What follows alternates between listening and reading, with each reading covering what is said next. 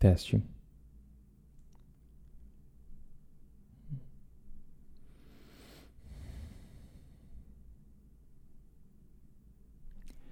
Olá pessoal, bom dia. Vamos ver aqui a história muito desleal e anticientífica, na verdade. Peraí, eu vou começar de novo, de novo. Fala pessoal, vamos ver comigo aqui essa história muito desleal e até anticientífica, na verdade, contra a gordura saturada. Como esse mito né, da gordura saturada fazer mal foi criado e pior ainda, como ele foi perpetuado. Eu acho que quando você entende um pouquinho como isso aconteceu, você pode entender um pouco mais como as coisas funcionam no mundo da nutrição, no mundo da, da ciência também, as forças que estão aí é, influenciando o que a gente vê, né? o que pode explicar muitas outras diretrizes que a gente vê até hoje também, que talvez não justifique, não sejam justificadas é, pelas evidências. Né? Então a gente vai ver isso aqui no podcast de hoje. Então eu te dar duas as boas-vindas para você Pessoa Forte. Aqui é o Papo Forte, né, onde você encontra semanalmente dicas exageradamente honestas sobre saúde, emagrecimento, nutrição, estilo de vida saudável, mentalidade forte baseada em ciência e baseado em experiência, com quem vos fala aqui, Rodrigo Polesso. E pessoal, lembrando, você tem todos os links para você seguir o podcast aqui, o Papo Forte, em áudio, né? No, no Spotify, Google Podcast, na Amazon Music, na Apple Podcasts e também você pode ver a versão em vídeo no YouTube também. É só você entrar em papoforte.com.br, tem todos os links lá para seguir junto comigo aqui semanalmente. Essa história que eu vou contar para vocês aqui, resumida, foi relatada é, agora mais recentemente num estudo novo, né, que foi uma revisão, na verdade, que foi publicada no jornal Nutrients, aqui que foi feita pela Nina Teichholz, o Jeff Volek, outra galera bacana, o Selim Yusuf. Tem uma galera bacana que fez esse estudo, essa revisão, particularmente sobre gordura saturada, e eles têm uma sessão bacana nesse estudo onde eles mostram um pouco mais, de forma resumida, a história aí uh, de como veio acontecer esse mito né, da gordura saturada. Então eu vou contar para vocês isso neste momento. Episódio passado, episódio número 34, eu contei para vocês outra parte sobre esse assunto, onde eu falei a, das conclusões dessa revisão atual, que meio que julgou e reviu de fato né, as evidências é, associadas a, é, considerando a gordura saturada e também problemas como é, problemas cardíacos, cânceres, etc. Né? E a revisão basicamente disse que não há justificativa nenhuma, não há evidência para a gente continuar perpetuando é, o, a recomendação de você limitar o consumo de gordura saturada. Então, as evidências não justificam a continuidade dessas recomendações ou do medo do consumo de gordura saturada. Eu falei mais sobre isso no episódio 34, você pode dar uma revisada lá.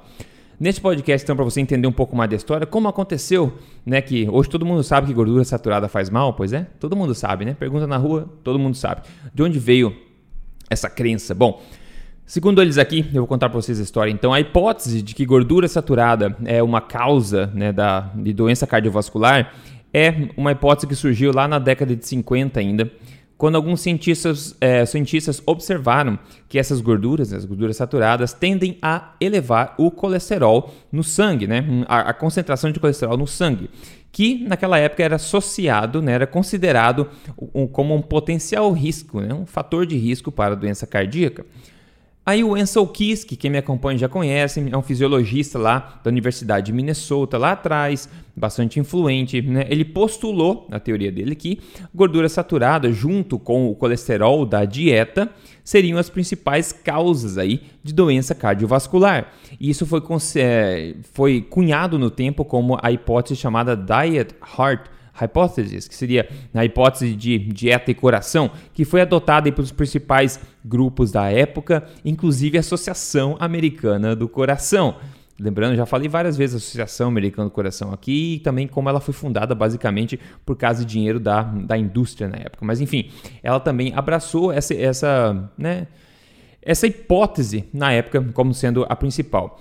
E naquela época, a evidência para de fato apoiar essa hipótese né, consistia basicamente de um estudo epidemiológico naquela época, onde eles compararam os níveis né, de consumo de gordura saturada com, é, com desfechos né, de doença cardíaca em sete países, né, que envolveu aí um pouco mais de 12 mil homens é, na Europa, nos Estados Unidos e no Japão também. Então, um estudo epidemiológico, eles tentaram associar aí o consumo de gordura saturada com problemas cardíacos nesses sete países. E essa basicamente era a única evidência, entre aspas, para tentar suportar essa hipótese tão, é, tão forte que eles levantaram. Aí, como o estudo, essa revisão que eu estou contando para vocês fala, tem vários, é, vários problemas metodo metodológicos que aconteceram nessa, nessa única evidência e que depois foram identificados com o tempo, né?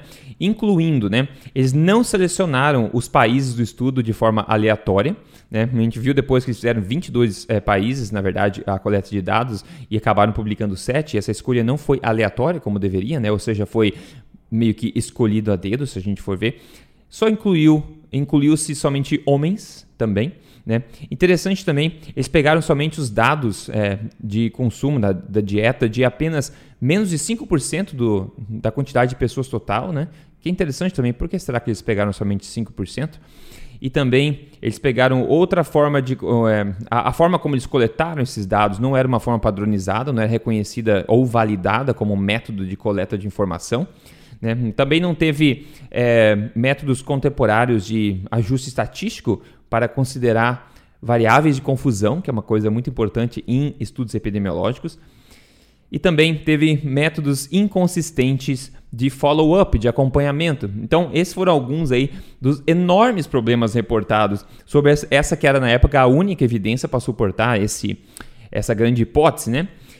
E hum, outra coisa também, os resultados do, desse estudo que foi, ficou conhecido como do Seven Country Studies, né, o estudo dos sete países, esse, os dados nunca foram independentemente analisados por pessoas que né, independentes, que não estavam envolvidas naquilo. E vários é, estudos mais recentes que tentaram fazer a mesma coisa não conseguiram corroborar as mesmas conclusões. Então a gente vê, foi basicamente um estudo lá atrás, feito pelo Ansel, Ansel Keys, que tinha sua própria hipótese, então o estudo que ele fez para suportar a própria hipótese, que depois foi apoiado aí, é, tomado como verdade por muita gente, até organizações oficiais, como a Associação Americana do Coração, e daí ficaram identificando, é, identificaram é, falhas, é, pontos fracos disso aí tudo, e não adiantou muita coisa, né? Aí, claro, com o tempo, né, é, reconheceu essa necessidade de se conduzir estudos mais rigorosos, do tipo ensaio clínico, que a gente sabe que é superior a estudos epidemiológicos. Né? Então, vários, é, alguns países ao redor do mundo, eles citam, por exemplo, Estados Unidos, a Suécia, a Finlândia, a Austrália, eles fizeram grandes ensaios clínicos randomizados, que é o estado da arte, digamos assim, da ciência desse tipo de coisa, para saber de fato se a gente dá gordura saturada para um grupo, dá menos para o outro e ver quem tem mais problema. Essa é a forma correta de fazer, não simplesmente coletar informação e tentar achar associações, ainda mais com todos os erros que a gente viu. Então, nessa, na, na década de 60 e década de 70, depois né, dessa hipótese estar, estar é, é, fortalecida, eles esses vários países fizeram é, grandes ensaios clínicos randomizados para testar justamente a hipótese, que seria a forma correta de fazer. Né? Então, basicamente, eles testaram em 67 mil pessoas esses, eh, esses ensaios clínicos, muito mais gente também, que foi coletado lá na, no estudo epidemiológico, né?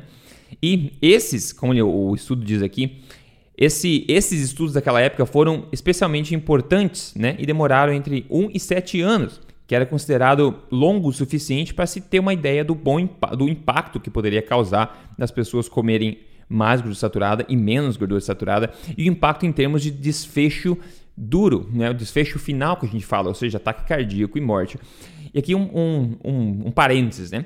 A questão de desfechos. Quando a gente fala desfecho duro, né, ou desfecho é, final, seria, por exemplo, medir se as pessoas comem gordura saturada e tem de fato ataque cardíaco, se tem de fato aí é, morte. Esse é um desfecho duro, um desfecho final.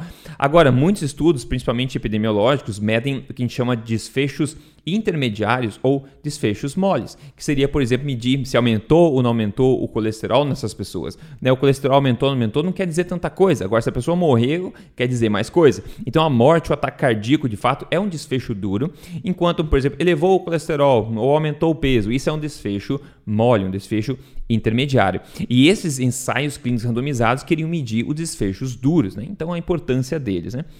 Aí eles falam que, pegando todos os resultados desses ensaios clínicos bem conduzidos na época, que foram, de fato, é maior, é o maior corpo de evidência, o maior e o mais longo também corpo de evidência experimental para testar de fato a dieta, né, o Diet Heart, Heart Hypothesis que eles fizeram, é a maior corpo de evidência dos últimos 60 anos, né, desde que essa hipótese foi de fato, em fato introduzida. E a gente vê que, é, apesar desses estudos estar sendo aí, é, sido feitos, etc., na década de 70 e também na década de 80, essa hipótese de gordura saturada faz mal só ganhou, é, só ganhou assim, é, é, disseminação, só ganhou apoiadores, digamos assim. Mesmo assim, mesmo assim, ainda que os resultados desses ensaios clínicos randomizados não mostrassem que aquilo era verdade. Então, apesar de, da melhor evidência, os melhores métodos não conseguirem corroborar aquela hipótese, ela só ganhou momento mais e mais. Parece que teve uma citação em 2018, né, onde eles fizeram uma, uma um tipo de análise de como os estudos são citados na, na bibliografia, né? E basicamente, entre 1969 e 1984, eles dizem que 82% das revisões feitas que suportavam, né, concordavam com a, a hipótese da gordura saturada, somente citavam um dos ensaios clínicos que foram, que foram feitos, aquele que meio que corroborava a ideia deles, e ignoraram os outros, a maioria dos outros que não corroboravam a ideia. Então, quando você começa a postar revisões, etc., você pode incluir ou excluir estudos. E aparentemente, em 2018, teve uma análise dessa e viu que 82% das, das revisões que foram postadas naquela época ignoraram completamente os ensaios clínicos randomizados de grande porte aí que não corroboravam aquela hipótese e somente citavam um deles, que era aquele que mais ou menos hum, é, é, suportava ou estava alinhado com a hipótese. Então, a gente começa a ver a escolha seletiva da evidência. E em 1977, ano fatídico esse nos Estados Unidos, né, é, um, o comitê lá pela primeira vez lançou o Dietary Goals, que seriam os objetivos dietéticos dos Estados Unidos, né? Que depois, né, é, dentro desses objetivos, na verdade, o número 5 dele era reduzir o consumo de gordura saturada para 10% do total de calorias por dia. E isso aí, esse reporte deu origem às primeiras diretrizes alimentar, eh, alimentares americanas, que foram publicadas em 1980. E depois, a cada cinco anos, até hoje, são publicadas a cada cinco anos. E a primeira edição das diretrizes é, alimentares americanas né, tinha sete recomendações, que basicamente incluía é, evite consumir muita gordura, evite é, consumir gordura saturada e também evite consumir colesterol sem recomendar, hum, na verdade, valores mais específicos na época, né? Mas você vê, então, a, a, hipótese da dieta da gordura saturada foi incluída né, nessa diretriz aí por uma população inteira, e claro que essa diretriz americana influencia outros países também, apesar da evidência experimental, a sua maioria, o corpo dela inteiro, não corroborar essa ideia. Aí a gente viu que é, 40 é, anos aí de diretrizes, né? Nunca, né? 40 anos de diretriz, a cada 5 anos, lembrando, eles fazem a revisão e postam outra. 40 anos de diretriz nunca incorporaram os achados daqueles ensaios clínicos randomizados grandes que foram feitos entre 1960 e 1970. Na década, na verdade, de 1900, é, de, da década de 60 e década de 70. Então eles continuaram publicando as diretrizes e continuaram ignorando as evidências. E agora, se você for pensar é, das evidências que eu, das recomendações que eu falei, evite comer muita gordura, evite gordura saturada e evite comer colesterol. A gente sabe que duas dessas recomendações mais recentemente já caíram né, na surdina. Depois de décadas passando essa, essa mensagem, essas recomendações para a população americana, a gente sabe hoje que não existe mais esse limite de consumo de gordura total na dieta. Né? Não é recomendado mais a diretriz americana isso aí, apesar de décadas batendo nesse prego. E outra coisa também mais recente que eles retiraram agora completamente também das diretrizes americanas foi a recomendação de se limitar o consumo de colesterol. Depois de décadas falando para você limitar o consumo de colesterol, agora do nada eles tiram isso. Porque eu acho que deve ter ficado impossível de ignorar a evidência que o colesterol que você come na dieta não quer dizer nada, né? não tem associação nenhuma aí com o colesterol que você tem no sangue. Então essas duas coisas já caíram, né? Então estava errado por décadas e caíram agora, né? Agora, o que será mais que está ainda ativo lá, está vigente, que ainda está errado? Bom, uma coisa que ainda está ativa, inclusive na recomendação atual, agora 2020, nas novas diretrizes, é o consumo de gordura saturada, que ainda é recomendado que seja de menos de 10% das suas calorias diárias. Então esse mito continua. Lembrando, esse mito, essa hipótese, uma hipótese que foi criada nos anos 40, nos anos 50, continua refletindo em recomendações para milhões, centenas de milhões de pessoas. No mundo inteiro, na, na, verdade, no mundo inteiro, né? E apesar de ter essa hipótese não ter sido corroborada, não ter sido corroborada por ensaios clínicos randomizados de alta qualidade. Então a gente vê a situação como é que é.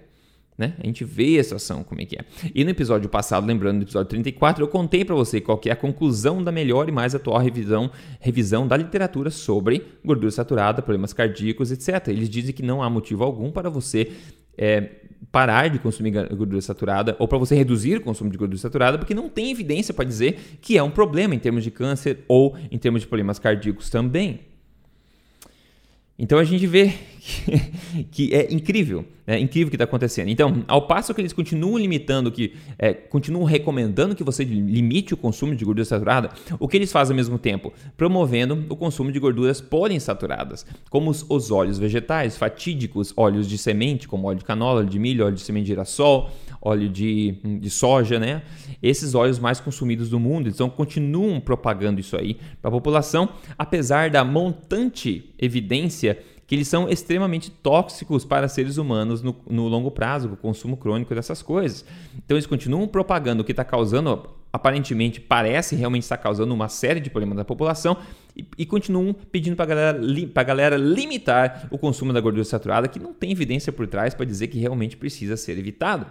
E isso há décadas. Isso há décadas. Então você vê o que, que influência, né? O que, que influência pode fazer as forças, né? Às vezes a ciência, apesar de resultados poderosos da ciência, ela não tem mais força do que é, outros poderes, né? Como a gente vê, poder de influência, talvez poder da, da própria indústria também, interesses diversos, né? Da indústria dos óleos vegetais, a gente não sabe.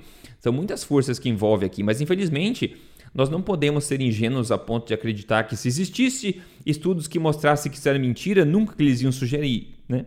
Esse é o tipo de conhecimento, é o tipo de pensamento que eu acho que hoje cada vez menos gente tem, né? Onde a gente percebe hoje em dia que se você não, não conseguir ou cavucar ou tentar ter acesso a um, a um conhecimento de qualidade, um conhecimento de ponta, você vai ser, né? Você vai ser, digamos, doutrinado com o conhecimento que eles querem que você tenha. Então, se você não faz um esforço para chegar até a informação, a melhor informação que você pode, a informação, a quem da verdade, digamos assim, vai chegar para você. Então, quando você fica passivo esperando que você receba informação sobre qualquer aspecto de saúde, qualquer aspecto de alimentação, você fica passivo, você recebe das, das TVs, você recebe da mídia, do rádio, das revistas, dos, dos maiores sites por aí, essa informação chega em você. E tipicamente, infelizmente, a informação que chega em você, dessa forma aí, quando você é passivo essa informação, ela tende a não ser a melhor de todas. Porque quando você faz um esforço ativo, de fato comprometido em tentar encontrar informação de ponta, você vê essa disparidade entre informação que você vê que a, a massa sabe e a informação que a ciência já sabe. E eu tento meio que fazer esse atalho para você, trazer aqui para você essa informação já de forma fácil, né? Você tem que fazer um esforço ativo, que é basicamente escutar este podcast para poder ter acesso a essas informações. Então imagina quando que isso fazem décadas já que a gente sabe que o consumo de gordura saturada não tem problema algum, várias, muitas décadas, né? Quando você acha que esse conhecimento vai ser disseminado e as pessoas da rua, do, do dia a dia, vão agora saber, é verdade, é, antes falavam que fazia mal, hoje não faz mais mal. Quantas décadas a mais você acha que vai demorar até que isso venha à tona? Se é que vai vir à tona. Então esperar não é uma opção, né? A gente pode ficar lascado aí e vítima desses interesses. Tem muita gente que se beneficia da continuidade deste mito, né? Mas eu não quero que você é, acabe sofrendo com isso, porque quando você limita gorduras saturadas ou gorduras animal que sempre foram consumidas, você tem que colocar o que? Outras porcarias, aí como óleos vegetais, que esses sim são muito tóxicos e acaba arriscando a sua saúde, né?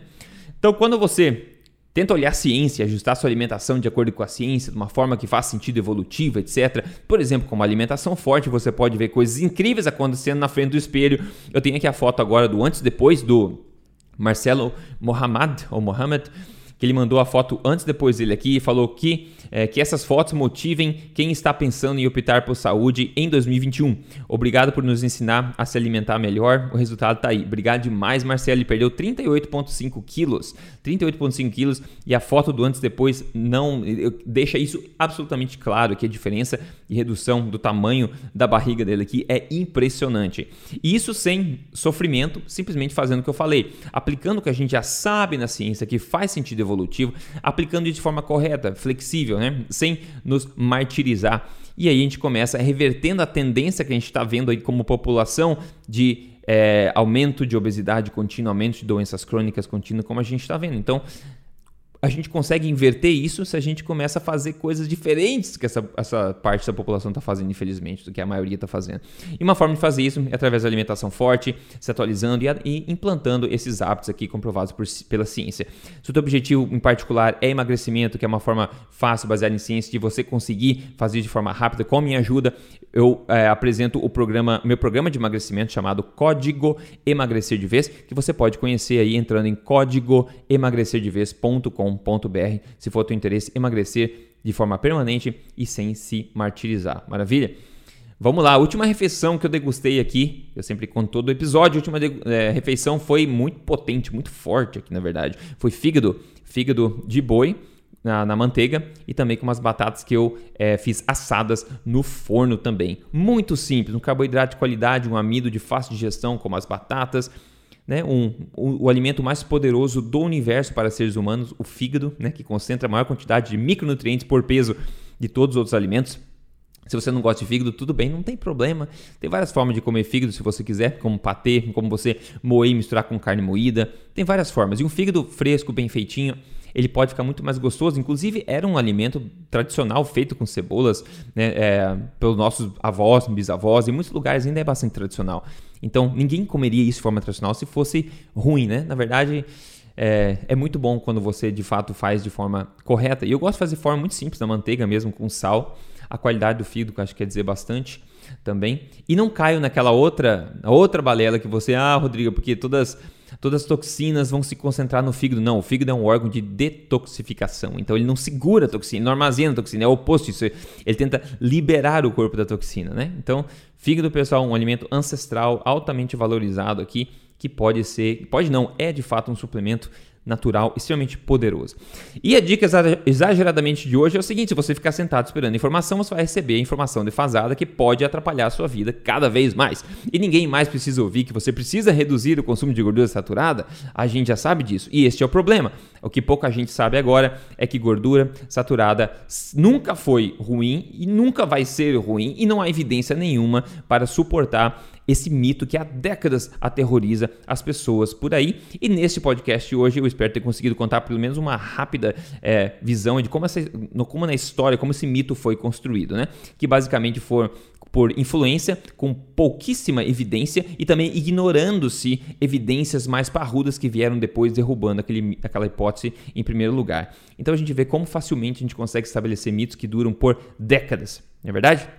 É isso, pessoal. Espero que tenha curtido aqui este podcast com mais conhecimento que eu espero que ajude você a ser mais forte a cada dia, né?